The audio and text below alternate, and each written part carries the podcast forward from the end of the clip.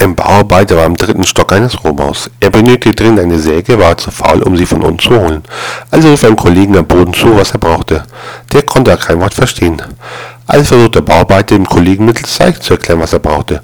Zuerst zeigte er auf seinen Kopf, für ich, dann auf seinen Bauch, für brauche, und dann machte er mit der Hand die typische Sägebewegung. Der Kollege am Boden nickt, verstanden, ließ seine Hose fallen und begann sich einen runterzuholen. Der Bauarbeiter im dritten Stock war angefressen, dass ihn der Kollege offensichtlich nicht verstanden hatte und stürmte ins Erdgeschoss. Du Trottel, ich habe versucht dir zu erklären, dass ich eine Säge brauche. Der Kollege antwortet, ich weiß, ich wollte dir nur mitteilen, dass ich gleich komme.